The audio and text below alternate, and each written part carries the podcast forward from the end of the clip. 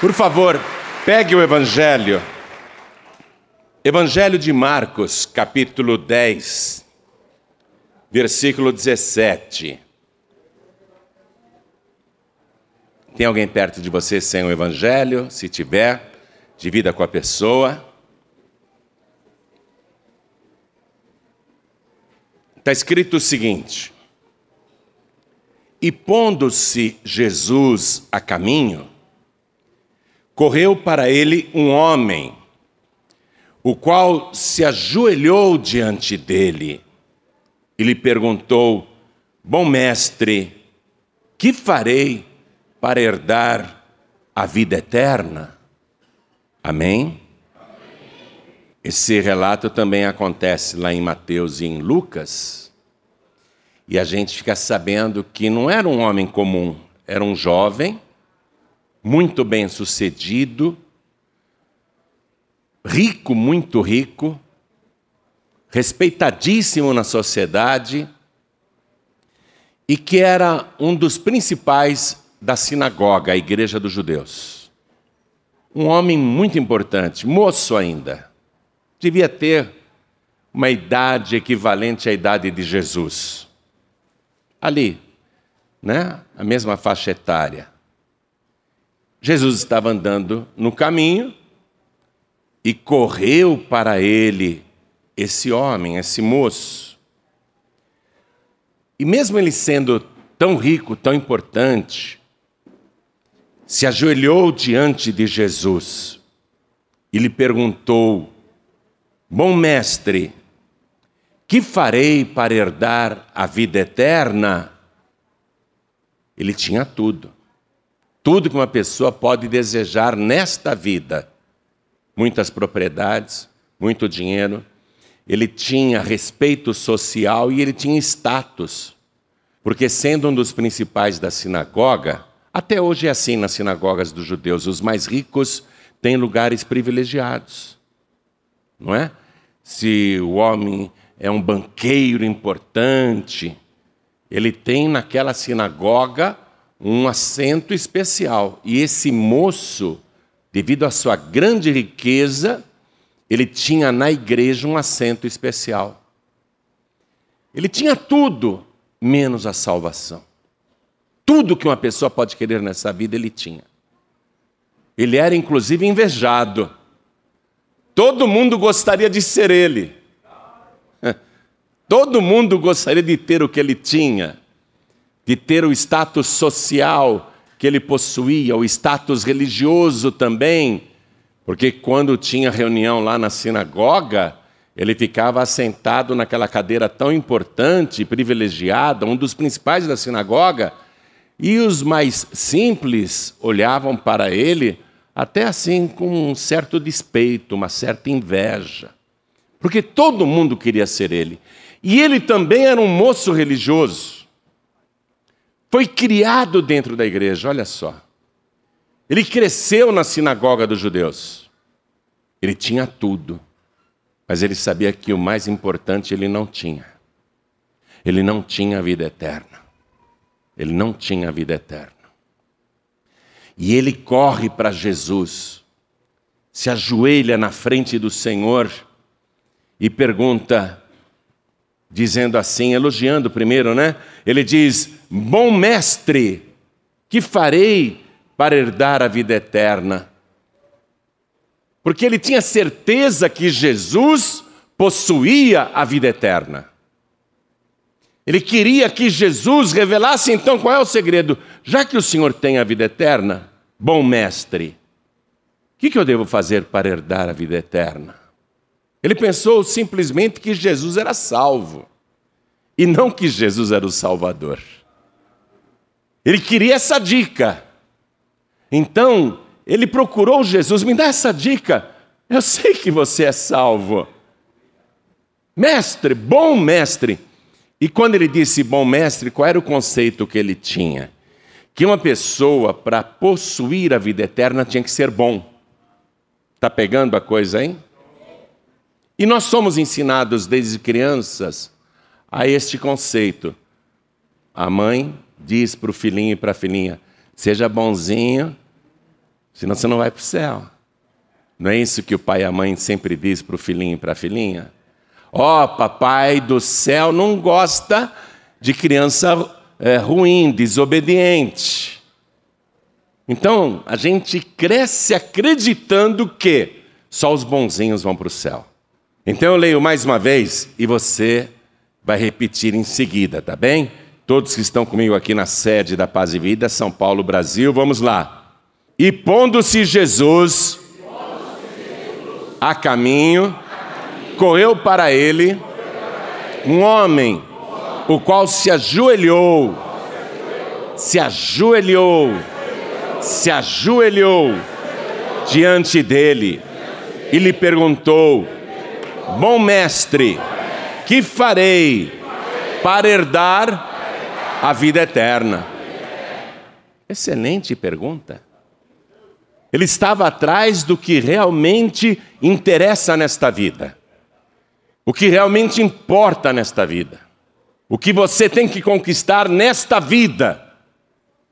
E você não pode sair desta vida sem ter a certeza de que conquistou a vida eterna. Porque depois que você conquista a vida eterna, você não tem mais medo de morrer. Você está pronto para sair deste mundo a hora que Deus quiser. Amém? É o que você tem que buscar nesta vida. Como este moço rico buscou. Ele tinha tudo menos a salvação. Quem acredita que isso aconteceu? Então desocupe as mãos, por favor, e vamos dar para esta palavra a melhor salva de palmas que já se ouviu aqui, na sede da Paz e Vida.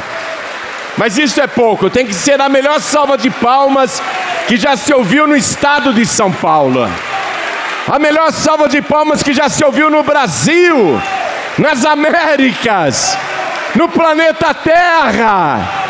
Aplauda, aplauda, glorifica. Continua aplaudindo e glorificando. Não cesse, não cesse. Quem está à distância, abra a boca e dê glória a Deus também. Vamos glorificar, vamos louvar, vamos aplaudir. Continua, continua, não tenha vergonha não. Pai querido e Deus amado, um número incalculável de pessoas em toda parte agora te glorifica e te exalta. Veja quem são, quem são esses adoradores e comece a derramar sobre cada um deles a tua bênção, a tua virtude, o teu poder. Agora, Pai, eu te suplico, abre os entendimentos para ouvirem a tua palavra e abra a boca do pregador também. Fale o Senhor com esta multidão, envia a tua palavra com poder e autoridade e que a tua palavra vá, percorra toda a terra e produza o resultado para o qual está sendo mandada. Em nome do Senhor Jesus, diga amém, Jesus. Hoje, se você ouvir esta palavra e fizer o que ela vai orientar, você vai conquistar agora mesmo, hoje mesmo, o bem mais importante que um ser humano pode desejar nesta vida tão curta. Você vai receber a herança da vida eterna. Se você ouvir esta palavra e fizer como ela manda. E na verdade, quem manda é Jesus, porque Ele é a palavra de Deus.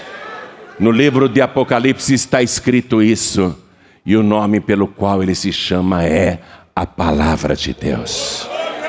Ouvir a palavra de Deus é ouvir Jesus, e Jesus vai te responder: o que é que você tem que fazer para conquistar hoje mesmo, e não apenas os que estão aqui, mas também quem está ouvindo à distância, conquistar hoje mesmo o bem mais precioso que um ser humano pode desejar nesta vida, que é a vida que nunca terminará a vida eterna. Está disposto, disposta a ouvir esta palavra? Desliga celular, smartphone, desliga tudo. Não receba comunicação de ninguém. Não entre em nenhuma rede social agora. E se você vai consultar a palavra de Deus através do celular, põe no modo avião, para que não entre nenhum WhatsApp, nenhum Instagram, para desviar sua atenção.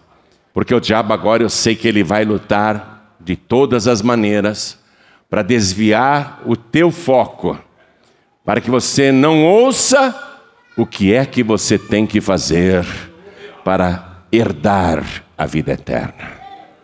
Você crê nesta palavra? Então dê mais uma salva de palmas para ela e diga: Fale comigo, Senhor. Eu quero sair daqui hoje com o bem mais precioso da minha vida. Oh glória! Quem tem lugar pode sentar, por favor. Ele achava que Jesus, para ter a vida eterna, só podia ser uma pessoa muito boa porque ninguém poderia fazer tantos sinais, prodígios e maravilhas se não fosse salvo. E ele acredita que Jesus é muito bom, que Jesus então tem a salvação, porque ele é bom. Ele não está procurando Jesus por acreditar que ele é o Salvador, ele está procurando o bom, bom o quê? Mestre, alguém para ensinar. E ele ao chamar Jesus de bom, o Senhor percebeu imediatamente que ele tinha esse conceito de que para herdar a vida eterna tinha que ser bom, uma pessoa boa. Aí Jesus respondeu de uma maneira a destruir esse dogma. Olha o que Jesus disse: Por que me chamas bom? Ninguém há que seja bom a não ser Deus. Jesus quis destruir ali o dogma de que ninguém herda a vida eterna por ser bonzinho. É claro que Jesus é bom. E é claro que Jesus é Deus. Mas ele não estava olhando para Jesus como Deus ou como Salvador. Ele estava, o jovem, estava olhando para Jesus como se ele fosse tão somente um bom mestre. E Jesus não tem mestre bom. Não tem ninguém que seja bom, a não ser Deus. Vá comigo no livro de Salmos. Vamos ler o de número 14, o versículo. Salmos de número 14. Vamos ler o versículo 2. O Senhor olhou desde os céus para os filhos dos homens, para ver se havia algum que tivesse entendimento e buscasse a Deus. Ó, passa um tracinho aí, buscasse a Deus. Grifa esta palavra. Porque Deus ele olha para a terra para ver se as pessoas têm entendimento e passem a buscá-lo como prioridade. Porque as pessoas buscam emprego, as pessoas buscam dinheiro, as pessoas buscam riquezas, as pessoas buscam glórias, as pessoas buscam carreiras. As pessoas buscam ter uma família abençoada, feliz, um casamento bem-sucedido. Deus falou: deixa eu ver se eles têm entendimento, se eles compreendem o que é necessário buscar aí na terra. O Senhor olhou desde os céus para os filhos dos homens, para ver se havia algum que tivesse entendimento, que compreendesse o que deve ser buscado nesta vida. Qual é a prioridade que deve ser buscada nesta vida? Se a pessoa tiver entendimento, ela vai compreender. E Deus esclarece: e buscasse a Deus Aqui nós já vemos uma certa repetição de Deus quando ele falou lá pessoalmente com Salomão, ensinando as quatro revelações para uma pessoa ser feliz. Deus disse assim, naquela época: se o meu povo, que se chama pelo meu nome, se humilhar e orar e buscar a minha face, Ó, buscar a minha face. Então, Deus olhou desde os céus, procurou aqui na terra. Será que tem alguém com entendimento para compreender o que realmente importa nessa vida? Deus então esclarece que tem entendimento para me buscar. Versículo 3: Desviaram-se todos, e juntamente se fizeram imundos. Não há quem faça o bem, não há sequer um. Portanto, a resposta de Jesus é a mesma que ele deu aqui através do salmista: Ninguém é bom a não ser Deus. Ninguém é bom. Todos estão desviados. A pessoa começa a mostrar que tem entendimento quando ela passa a buscar a Deus como prioridade na sua vida. Nesse momento, eu quero te congratular, te parabenizar e louvar a Deus, porque você entendeu que mais importante do que ficar em casa num domingo de manhã, ou ir fazer uma corrida matinal, ou ir para a praia, ou qualquer viagem ou coisa importante, qualquer lazer, qualquer outro tipo de preparação para o seu próprio proveito, você compreendeu que mais importante que tudo era estar hoje aqui buscando a presença do teu Deus. Eu posso até ver que Deus está alegre. Porque ele olhou para a terra, a maioria está por aí, mas você está aqui buscando a Deus. Isso já pesou no teu currículo. Teu currículo celestial, ó, foi enriquecido hoje. E como profeta, eu estou te dizendo que Deus se agradou de você tê-lo buscado. Deus me autoriza a dizer isso, Ele está muito feliz, porque você tinha tantas opções para um domingo como esse, mas você não achou nada mais importante, oh glória, do que buscar a face do teu Deus. Isso é maravilhoso, isso é lindo. Então, se o meu povo, que se chama pelo meu nome, se humilhar e orar e buscar a minha face. Esse moço fez isso, aquele jovem rico, bem-sucedido. Ele, mesmo sendo tão importante, ele foi buscar Jesus e se humilhou publicamente na presença do Senhor, colocando suas finas roupas, seus finos trajes no pó do caminho, se humilhou. Não teve vergonha das outras pessoas. Não ficou preocupado com o que os outros iriam pensar ou dizer a respeito dele, que era uma pessoa tão, digamos, invejada.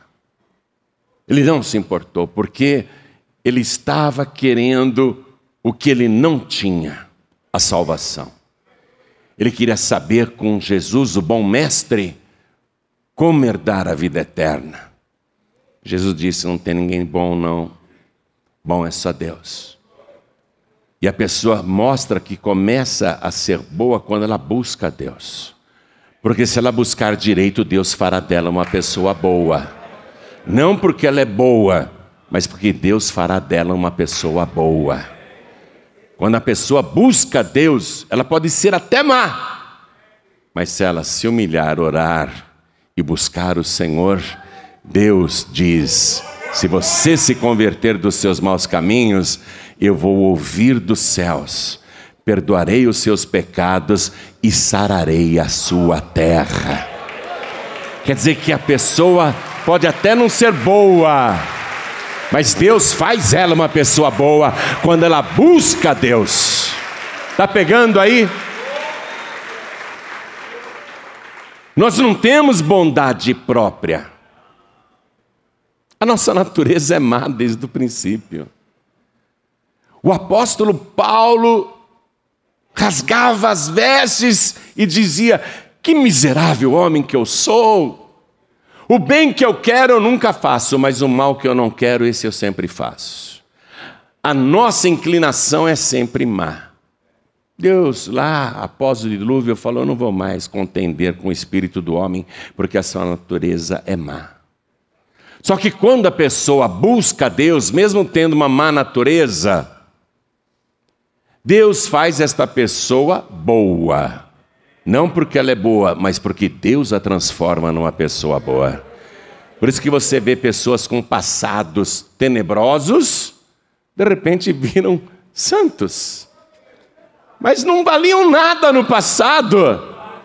Como é que agora são pessoas tão extraordinárias? Hein? É porque buscou a Deus, se converteu dos seus maus caminhos e teve a sua natureza transformada. Deixou de ser criatura deste mundo, onde não tem nenhuma boa, para se tornar filha de Deus, onde todos são bons. Porque todo filho de Deus é salvo. Todo filho de Deus já tem a vida eterna. Então, esse moço que foi procurar Jesus, ele era extremamente religioso, como eu te falei, ele cresceu na igreja dos judeus, nos ensinamentos da lei de Moisés. Não faltava um sábado na igreja, guardava o sábado perfeitamente. Estudava a Torá, que são os cinco primeiros livros do Antigo Testamento. Era uma pessoa boa, ó, o filho que todo pai gostaria de ter. O marido que toda mulher gostaria de ter. Toda mulher gostaria de botar uma aliança na mão dele. Pessoa de caráter, decente, inteligente, culto, muito culto. e o que todo mundo mais invejava nele? A riqueza. Porque ele era muito rico. Hein? Quando você vê uma pessoa que mora numa bela mansão, você fala: puxa vida, olha que casa. Ou você vê aquela pessoa com aquele carro, você fala, que carro, hein? Eu nem carro tenho, olha o carro que essa pessoa tem. No fundo, no fundo, você não admira a pessoa? Se é que não tem inveja, pelo menos admiração? Não é? Porque todo pobre quer ser rico. E no mundo, todo mundo, ou pelo menos a grande maioria, é pobre. Hein? Todo pobre quer ser rico. Pobre que falar assim, eu quero continuar pobre, miserável, é um mentiroso. Não é? Eu quero continuar na miséria. Eu quero continuar passando necessidade. Eu quero continuar morando longe numa casa ruim. Eu quero continuar pegando o busão quatro e meia da manhã já lotado, esperar dois, três até que eu consiga entrar. É uma delícia caminhar a pé até a estação de trem. E quando para o vagão, todo mundo entra empurrado e eu fico lá exprimido. Como é bom ser pobre. Não quero carro, não. Hein? Você viu algum pobre? Você já ouviu algum pobre que pensa assim? O que, que todo pobre quer? Ser rico. Se não for milionário, pelo menos ter a vida bem arrumada. Então todo mundo admirava esse moço. Porque ele tinha tudo o que todas as outras pessoas gostariam de ter. Está entendendo? E quando ele perguntou para Jesus o que devo fazer para herdar a vida eterna, Jesus disse: Você conhece. Eu sei que você conhece a lei de Moisés. Guarda os mandamentos e viverás. Se ele realmente fosse uma pessoa perfeita, ele não estaria buscando a resposta para esta pergunta: o que devo fazer para herdar a vida eterna? Porque quem guarda a lei viverá por ela. É o que diz a palavra. Quem guarda a lei viverá por ela. Quer dizer que, mesmo ele sendo um primor de ser humano, mesmo sendo um grande exemplo para a sociedade e para as famílias, ele diz para Jesus: quais mandamentos? Aí Jesus recita, né? Todos. E ele fala: tudo isso eu tenho feito desde a minha mocidade. Em outras palavras, por que, que eu não sou salvo? Por que, que eu não me sinto salvo? Por quê? Porque, na verdade, ninguém consegue guardar a lei do Antigo Testamento e a finalidade da lei do Antigo Testamento é mostrar que o ser humano é incapaz de obedecer à palavra de Deus. Que o ser humano é incapaz de guardar um código tão rigoroso que Deus mandou aqui para a humanidade. No Evangelho de João, capítulo 7, versículo 19, Jesus disse para a multidão: Não vos deu Moisés a lei, e no entanto nenhum de vós guarda a lei. Quando Jesus disse isso, ele não falou só do povão, ele falou de toda a nação. Nem os sacerdotes, nem os rabinos, e nem o sumo sacerdote do grande templo em Jerusalém guardava a lei, principalmente ele que vai ordenar a morte de Jesus. E o mandamento diz: não matarás. Justamente lá o sinédrio, que faz um testemunho falso contra Jesus, e a palavra diz: não dirás falso testemunho. Todos os 70 do sinédrio deram falso testemunho contra Jesus, com exceção só de José de Arimateia e Nicodemos. Não guardam a lei, deram falso testemunho contra Jesus. Jesus foi morto na sexta-feira, no sábado, eles foram lá conversar com Pilatos, que era considerado imundo, pagão, e era o grande sábado de santificação da Páscoa. Nenhum judeu puro poderia se aproximar ou entrar na casa de um pagão, um gentil, e no entanto os sacerdotes foram lá falar para Pilatos no sábado, violando o sábado pedindo para lacrar a pedra do túmulo de Jesus. Eles não guardavam a lei coisa nenhuma. Quando Jesus disse: Não vos deu Moisés a lei? No entanto, contudo, nenhum de vós, ó, nenhum de vós guarda a lei. Então, esse moço dizer, tudo isso tenho guardado desde a mocidade, é uma desculpinha furada, porque, na verdade, ninguém guardava a lei e Jesus está dando esse testemunho. Então, ele não poderia se sentir salvo, por quê? Porque ele não conseguia cumprir a rigorosa lei do Antigo Testamento.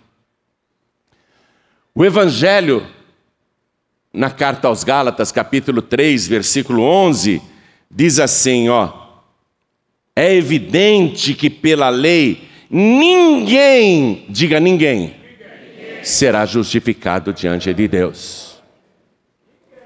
Se você quer viver no Antigo Testamento, você está frito. Se você quer viver na lei de Moisés, você vai guardar uma ou outra coisa, quem sabe você vai conseguir guardar o sábado. Mas não vai guardar o restante, quer dizer que não adianta nada. Não adianta nada. Nenhum de vós guarda a lei, e é evidente que pela lei ninguém será justificado diante de Deus, porque a pessoa tropeça na lei. E a lei não são só os dez mandamentos, a lei é uma série de ordenanças impossíveis de serem observadas por qualquer pessoa, mesmo as mais religiosas. E esse moço era religioso desde a mocidade. Aí Jesus propõe para ele que deixe o Antigo Testamento e passe para o Novo Testamento. Então vamos ler aqui o versículo 21. Eu voltei para Marcos capítulo 10, versículo 21. E Jesus, olhando para ele, o amou. Por que, que Jesus o amou? Porque ele ama todo mundo. Está escrito que Deus amou o mundo de uma tal maneira. Quando Deus amou o mundo, não são as coisas do mundo, Deus amou as pessoas que estão no mundo. Então, olha aqui, ó. E Jesus, olhando para ele, o amou. Você tem alguma dúvida que Jesus te ama? Jesus te ama muito. Ele ama todos nós aqui. Mesmo que a tua mãe não te ame, ele te ama. Mesmo que teu pai não te ame, ele te ama. Mesmo que a tua esposa não te ame, mesmo que o teu marido não te ame, mesmo que teus filhos não te amem, mesmo que a tua parentela não te ame, mesmo que os teus amigos não te amem, Jesus te ama. E Ele te ama gratuitamente. Não é porque você merece, não, Ele simplesmente te ama. E Jesus, olhando para ele, o amou e lhe disse: Falta-te uma coisa Vai, vende tudo quanto tens e dá-o aos pobres, e terás um tesouro no céu, e vem e segue-me. Jesus está propondo para ele sair da lei de Moisés e entrar agora na graça. Mas, pastor, Jesus está mandando ele vender tudo, dar para os pobres. Não é uma maneira de comprar a salvação, a vida eterna? Claro que não. Claro que não. Ele pode dar todos os seus bens aos pobres, e se não seguir Jesus, não será salvo. Não adianta a pessoa achar que fazendo caridade ela vai diminuir os seus pecados. O monge Lutero, da Igreja Católica, Martinho Lutero, no século XV, ele foi para Roma todo feliz, estou indo para a capital da Igreja Católica Apostólica Romana, e ele começou a visitar os lugares né, ditos sagrados, e chegou ali num determinado local, tinha uma escadaria enorme para uma igreja, e ele ouviu o outro padre, o frei, dizer: pague tanto e suba essa escadaria de joelhos, e quando você chegar lá em cima, você será salvo. O Lutero pagou e foi subindo de joelhos a escadaria daquela igreja, mas quando ele chegou na metade do caminho, ele ficou olhando em volta, aquele pessoal que tinha pago subindo de joelhos a escadaria, ele ficou olhando aquilo, ele parou para refletir, espera um pouquinho, se fosse assim fácil, se eu pudesse comprar com meu dinheiro a minha salvação, e se fosse possível ser salvo só por subir as escadarias desta igreja, então para que que Jesus morreu na cruz? Por que o sacrifício de Jesus? Foi aí que caiu a ficha. Jesus não está dizendo para esse moço: ó, se você der toda a sua fortuna para os pobres, você vai para o céu. Jesus não está dizendo para ele que ele vai comprar a salvação, porque você, com todo o seu dinheiro, e nem a pessoa mais rica da terra, pode resgatar a sua própria alma, pagando por ela. Salmos 49, vamos lá. Eu quero ler isso. Versículo 6. Aqueles que confiam na sua fazenda e se gloriam na multidão das suas riquezas, nenhum deles de modo algum, nenhum deles de modo algum, diga nenhum deles de modo algum, pode remir a seu irmão ou dar a Deus o resgate dele, pois a redenção da sua alma é caríssima e os seus recursos se esgotariam antes. Quando Jesus disse: Te falta uma coisa, vende tudo quanto você tem, dá aos pobres, e terás um tesouro no céu, e depois vem e segue-me. Jesus está propondo para ele uma mudança do Antigo Testamento, onde as pessoas queriam merecer a salvação, para o tempo da graça, onde a salvação é um dom, é um presente de Deus. Jesus não está dizendo se você der todos os seus bens, você vai ser salvo. Desembarace-se de tudo e siga-me. Essa madrugada, essa madrugada, essa palavra não me deixou. E eu, até então, eu achei que eu estava acordado. Mas hoje de manhã, quando eu fui procurar na palavra de novo o que eu vi essa madrugada, eu falei: Ué, onde está? Eu li essa noite. Eu li. Aí eu procurei, procurei, procurei. Mas, mas eu li essa noite. E eu tinha certeza que eu estava acordado. Só que eu não estava acordado. Também eu não sei em que estado eu estava. Eu só sei que o Senhor me mostrou este versículo e disse: Olha aqui, ó. Tome a sua cruz e siga-me. E o Senhor me disse: no Antigo Testamento não há cruz. A cruz só está no Novo Testamento. O que então eu entendi que Jesus propôs para aquele moço? Saia do Antigo Testamento. Porque no Antigo Testamento não tem cruz. Em outras palavras, no Antigo Testamento não tem a graça. Venha para o Novo Testamento porque aqui você tem a cruz e vai ser salvo pela graça.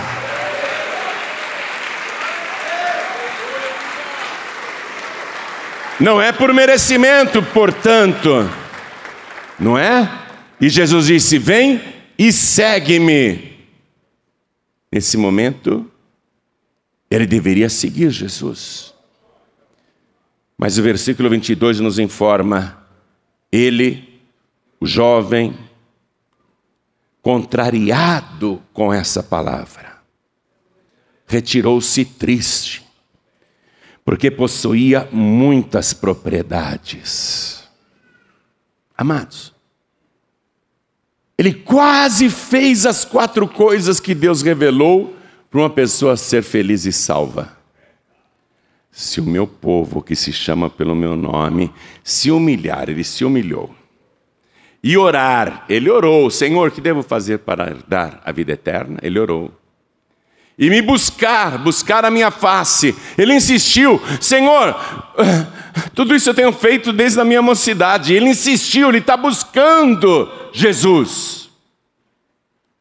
Qual é a quarta revelação? E se converter dos seus maus caminhos. Se bem que esse moço não precisava se converter de maus caminhos, porque ele tinha uma vida exemplar. Mas mesmo tendo uma vida exemplar, ele não era salvo. Não adianta você ter uma vida exemplar. Se você não seguir Jesus, você não será salvo. Ó, e se converter dos seus maus caminhos. Chegou na hora da conversão, que é seguir Jesus. Ó, e segue-me. Quando chegou na quarta revelação, quer se converter, e quem se converte segue só Jesus. Não segue mais Moisés, não segue mais a lei, não segue mais o Antigo Testamento. Quem se converte de verdade segue Jesus. Porque Pedro dizia: Para onde iremos nós? Só o Senhor tem as palavras da vida eterna. Quem se converte segue Jesus.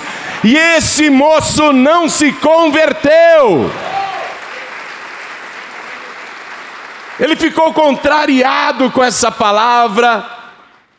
E ele se retirou triste. Não quis seguir Jesus. Quase. Olha aqui. Quase que ele conseguiu. Ele fez as três primeiras partes das quatro revelações, só faltou a quarta. A quarta, a mais importante. Volte duas páginas no Evangelho de Marcos, vá no capítulo 8. Vamos ler o versículo 34. No início da mensagem eu disse para você que Jesus pessoalmente iria te responder como herdar a vida eterna. Ele está falando com você. Marcos capítulo 8, versículo 34. E Jesus, chamando a si a multidão com os seus discípulos, não deixou ninguém de fora, disse-lhes: Se alguém quiser vir após mim, negue-se a si mesmo, tome a sua cruz e siga-me. Porque qualquer que quiser salvar a sua vida, perdê-la-á. Mas qualquer que perder a sua vida por amor de mim e do Evangelho, esse a salvará. Pois que aproveitaria o homem ganhar todo o mundo e perder a sua alma? Ou que daria o homem pelo resgate da sua alma? Porquanto qualquer que entre esta geração adúltera e pecadora se envergonhar de mim e das minhas palavras, também o filho do homem se envergonhará dele quando vier na glória de seu Pai com os seus santos anjos. A pessoa tem que ter a capacidade de se negar a si mesma. Essa é a parte mais difícil. Porque qualquer coisa que nos aborrece, nós podemos facilmente negar e renunciar. Qualquer relacionamento assim nós podemos repudiar, renunciar. Mas dificilmente nós renunciamos a nós mesmos, porque isso significa contrariar a nós mesmos, a nossa própria vontade. Se você não for capaz de se negar a si mesmo, tomar a sua cruz e seguir Jesus, essa é a graça. Você tem que tomar a cruz de Cristo. Jesus não está dizendo para você morrer na cruz, porque só o Novo Testamento tem a cruz. Tomar a cruz significa eu recebo o sacrifício que Jesus Cristo fez por mim na cruz do Calvário morrendo no meu lugar e derramando o seu sangue precioso para me purificar de todos os meus pecados. Tomar a cruz e seguir Jesus. Tomar a cruz é receber o seu sacrifício e não confiar em nenhum outro meio de salvação, nenhuma proposta religiosa que os homens inventam por aí, mas tomar a cruz de Cristo e seguir Jesus até o fim. Não renunciar à cruz jamais. E carregar a cruz exige que você renuncie aos seus próprios desejos, renuncie à sua tradição religiosa que herdou dos seus pais, renunciar os prazeres desta vida, os deleites deste mundo, porque Jesus deixou claro, e olha que ele pregou isso dias antes de aparecer esse jovem rico.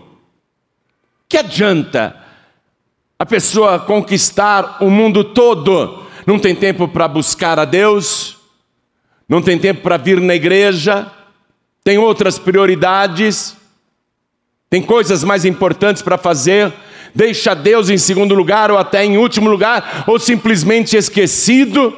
Jesus está perguntando: o que, que adianta ao ser humano?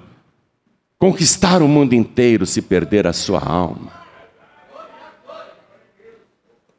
Se a pessoa não tiver entendimento para compreender que só há uma coisa mais importante a se buscar nesta vida: é a vida eterna. E você só tem a vida eterna se tiver Jesus.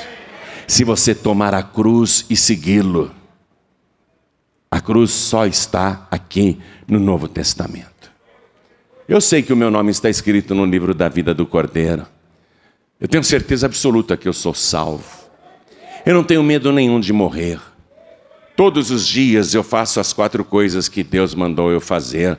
Eu me humilho, eu oro, eu busco a sua face e todo dia eu me converto dos meus maus caminhos. Todo dia, todo dia. Quando aparece a oportunidade de desviar do caminho, eu tenho que me converter deste mau caminho, não posso fazer isso. Então, diariamente eu me converto.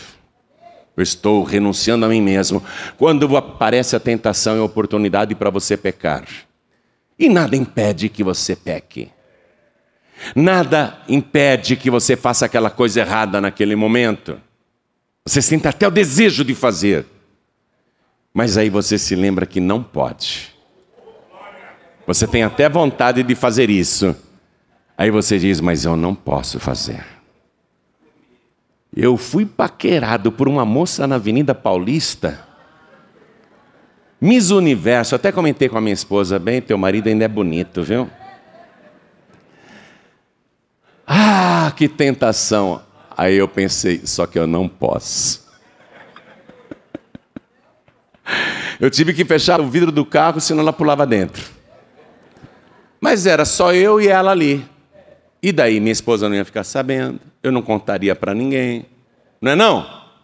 Quem poderia me impedir de fazer aquilo naquela hora? Uma bela oportunidade, viu? Para um velhinho que nem eu. Não é não? Uma bela oportunidade. Mas o que me impediu de corresponder àquilo? Apesar da tentação, apesar da vontade, o meu corpo queria. O que foi que me impediu de dar continuidade? Eu me negar a mim mesmo. Eu me negar. A minha esposa não precisa ter medo que eu vou traí-la, não precisa ter esse medo. Porque eu sou assim, não por causa dela.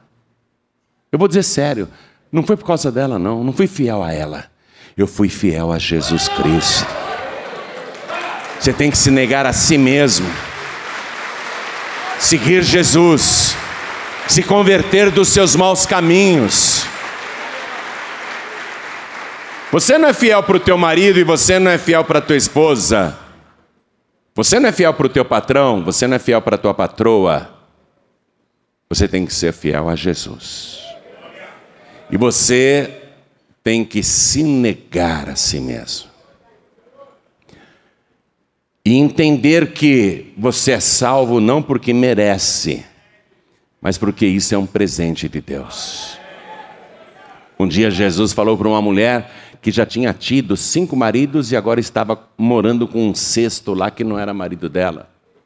Jesus ofereceu para ela salvação, não é porque ela merecia, Jesus ofereceu para ela e para o homem que morava com ela, porque Jesus disse: chama o teu marido e vem cá. Jesus ofereceu para os dois. Jesus disse, está no Evangelho de João, capítulo 4, versículo 10. Jesus disse: mulher, se tu conheceras o dom de Deus, e quem é o que te diz, dá-me de beber, tu lhe pedirias e ele te daria água viva. É só pedir que eu dou. Não é porque você merece. Esse moço aqui, ele queria merecer a salvação. E quando Jesus, na verdade, propôs para ele: Vende tudo que você tem, dá aos pobres e terás um tesouro no céu, depois vem e segue-me. Jesus estava mandando ele se negar a si mesmo sair daquele apego com as riquezas, desapegar de tudo, até da casa, até da família, para seguir Jesus, se desapegar da sinagoga onde ele tinha um cargo tão importante, uma cadeira tão ilustre. Jesus disse, em outras palavras, negue-se a si mesmo e siga-me. E ele ficou contrariado porque ele não teve a coragem de se renunciar. Evangelho de Mateus, capítulo 22, versículo 35, e eu já estou terminando a mensagem agora.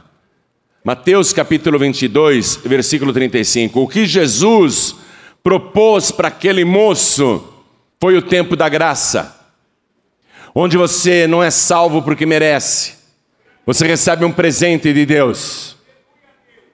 E a única coisa que o tempo da graça exige de mim e de você são essas duas coisas aqui, ó. Evangelho de Mateus, capítulo 22. Vou ler. Aliás, o versículo 37. E Jesus disse-lhe: Amarás o Senhor teu Deus de todo o teu coração e de toda a tua alma e de todo o teu pensamento. Esse é o primeiro e grande mandamento. E o segundo, semelhante a este, é: Amarás o teu próximo como a ti mesmo. Quando Jesus disse, vende os teus bens e dá para os pobres, significava amar o próximo. E o próximo não é só quem você conhece, é até o estranho. Esses dois mandamentos. O que é que está faltando hoje no nosso país e para a humanidade de modo geral? Amar a Deus acima de todas as coisas. E amar o próximo, mesmo que seja uma pessoa desconhecida, como a nós mesmos. Por que, que jovens armados fazem um massacre numa escola, matando aleatoriamente pessoas que eles nem conhecem, só porque estavam ali naquele momento? O que é isso? Falta de amar a Deus e falta de amar o próximo. E Jesus disse o seguinte, aqui terminando, no versículo 40 ele fala: Desses dois mandamentos depende toda a lei e os profetas.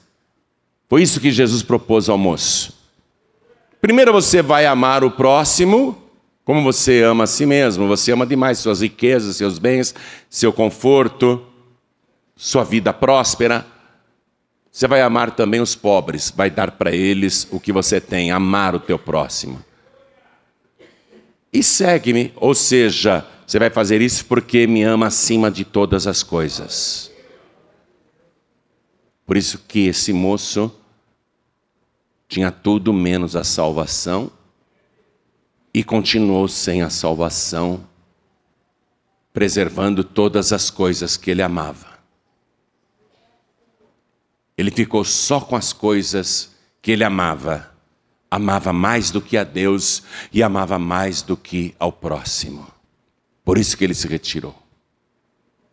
A salvação no tempo da graça é um presente de Deus. Carta aos Efésios, capítulo 2, versículo 8 e 9 diz assim: Porque pela graça sois salvos, mediante a fé. E isto não vem de vós, é dom de Deus, é presente de Deus. Não vem das nossas obras de bondade, caridade ou merecimento, não vem das obras para que ninguém se glorie.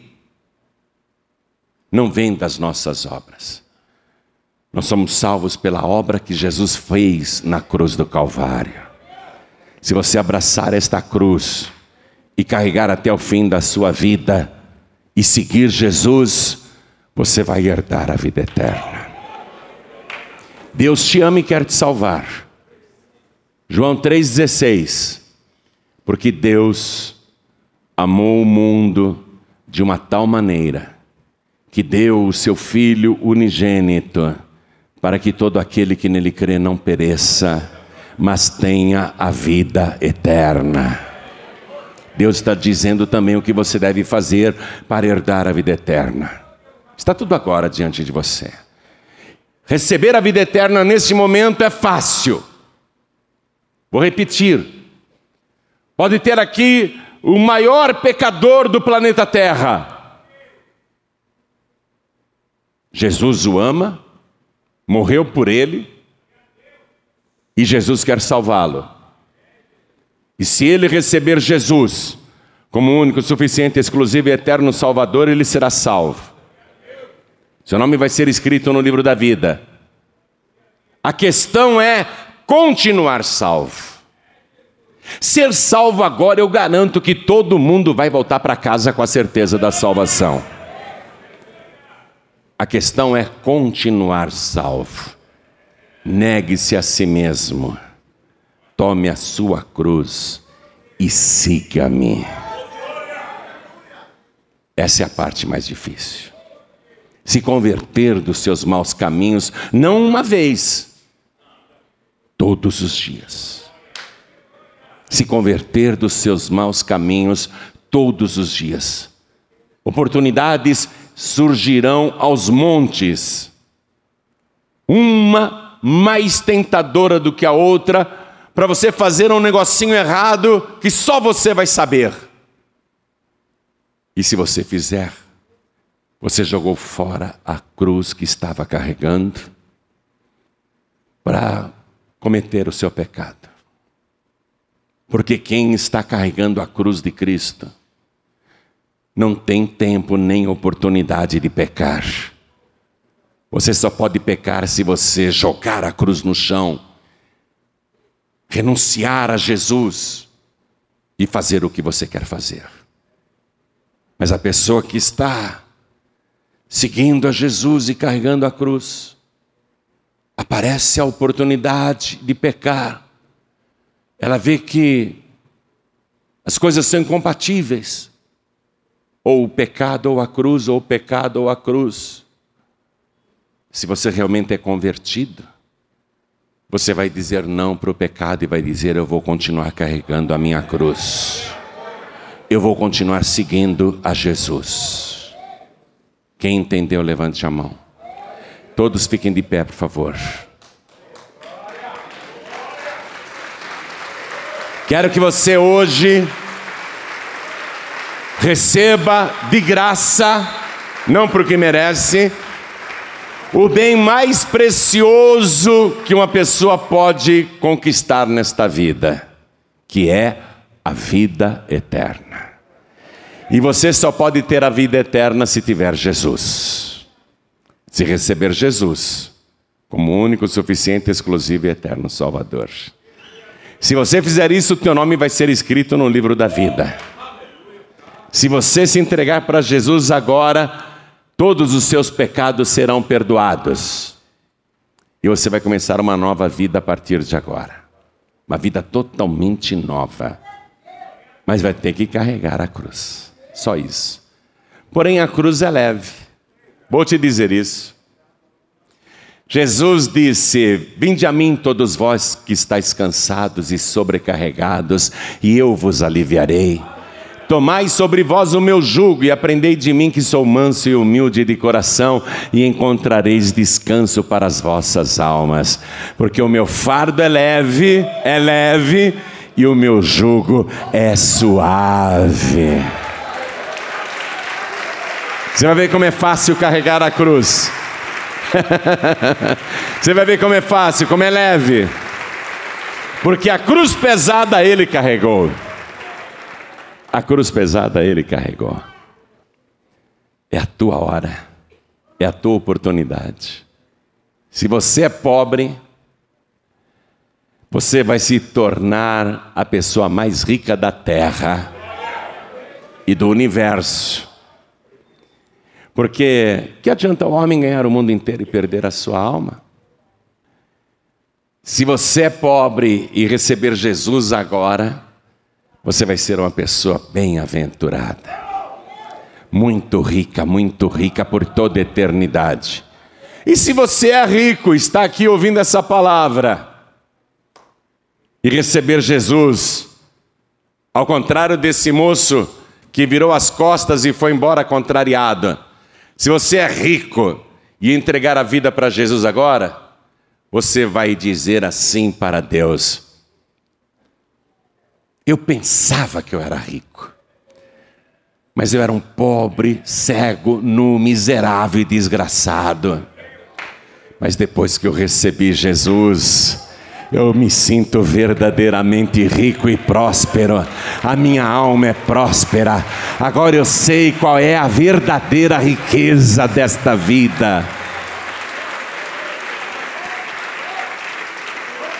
É para todo mundo. Todo pobre quer ser rico.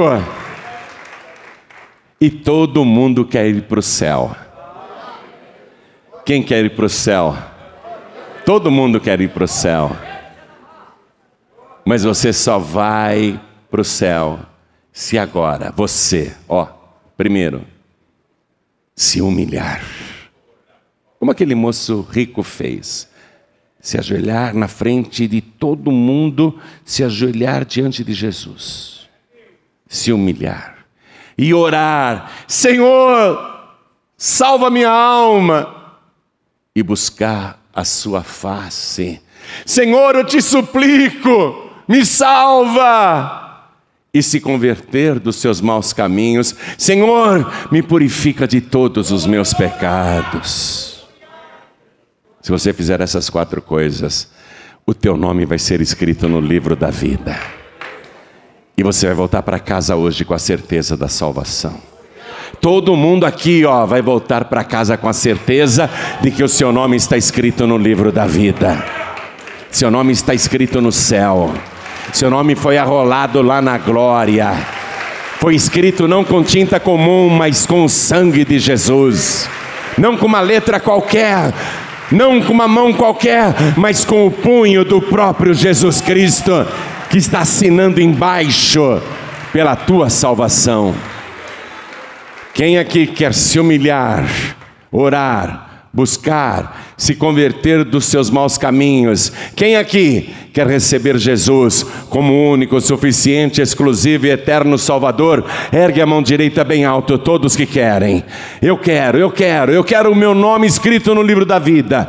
Eu quero os meus pecados perdoados. Ergue mais alto a tua mão e faz assim. Oh glória! Todos que fizeram assim com as mãos, vem aqui para frente, por favor. Eu vou te esperar aqui na frente, vou te esperar de joelhos. Porque eu também estou me humilhando na presença do meu Deus. Eu também estou orando ao Senhor. Eu também estou buscando a sua face. Eu também estou me convertendo. Todos os dias, todos os dias, todos os dias, eu não posso largar a minha cruz. Eu tenho que seguir Jesus até o fim. Vamos aplaudir a todos os que estão vindo, porque eles estão tomando uma atitude corajosa em nome de Jesus. Vamos aplaudir ao Senhor por isso. Oh glória! Eu quero chamar aqui os que confessam, não para mim, mas para Deus, que faltou firmeza, errei, larguei a cruz naquela hora e pequei. Eu não quero que você me conte o seu pecado, o que aconteceu. E para Deus também você não precisa contar, porque Ele viu muito bem, os olhos do Senhor estão em toda a terra. O que Ele quer ver agora é se você se arrepende, sai do seu lugar e vem aqui tomar a sua cruz outra vez. Vem aqui para frente. Vem também o filho pródigo, vem também a filha pródiga, vem também todos os que querem herdar a vida eterna. Meu Deus, eu quero aprender a me negar, eu quero aprender a me renunciar. Vem aqui para frente, vem aqui para frente, se é isso que você quer. Quero falar com você que está assistindo esta mensagem pela TV assistindo pela internet, pelo youtube.com.br Quero falar com você que está ouvindo esta mensagem pelo rádio, à distância, em qualquer lugar do Brasil ou do mundo. Quero falar com você que está em trânsito ouvindo esta palavra. Quer entregar a vida para Jesus? Quer voltar para Jesus? Quer ter o seu nome escrito no livro da vida? Se humilha na presença do teu Deus ora e busca a face do Senhor e se converta dos seus maus caminhos e receba Jesus como único, suficiente, exclusivo e eterno Salvador e não largue mais a sua cruz. Não largue a cruz por nada. Segue Jesus até o fim. Quem está ouvindo à distância e quer fazer isso, coloque a mão direita sobre o próprio coração, porque Deus está te vendo. E todos que estão de joelhos e com a mão direita sobre o coração, com arrependimento de verdade, se convertendo dos seus maus caminhos, ore assim comigo, meu Deus e meu Pai. Meu Deus bendito, meu Deus amado, meu Deus todo-poderoso, meu Pai querido, perdoa agora todos os meus pecados, porque eu estou orando aqui de joelhos e suplicando ao Senhor: me purifica agora de toda iniquidade, me lava com o sangue que foi vertido na cruz, e eu vou carregar esta cruz até o fim. Eu não me envergonho da mensagem da cruz. Eu vou carregar esta cruz e vou te seguir todos os dias da minha vida. Me ajuda, Senhor, e me ensina a renunciar, a me negar a mim mesmo e fazer somente a tua vontade. Perdoa todos os meus pecados e escreve o meu nome, confirma o meu nome no livro da vida, porque eu declaro que o Senhor Jesus é o meu único, suficiente, exclusivo e eterno Salvador para todos sempre. Amém Você acabou de receber as boas novas do Evangelho através de João Ribe Palharim. Um oferecimento dos pregadores do telhado. Participe da reunião de Paz e Vida. Para informações, acesse pazevida.org.br. Paz e Vida, lugar de gente feliz e ungida.